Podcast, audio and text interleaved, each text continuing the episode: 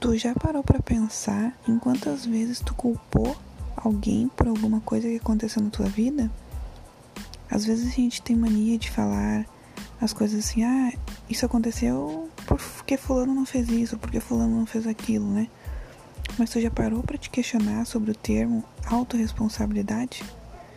Há um tempo atrás eu fui muito influenciada por uma pessoa, uma pessoa de extrema importância na minha vida, uma pessoa que é um exemplo para mim, a ler esse livro e ia fazer algumas atividades em cima dele.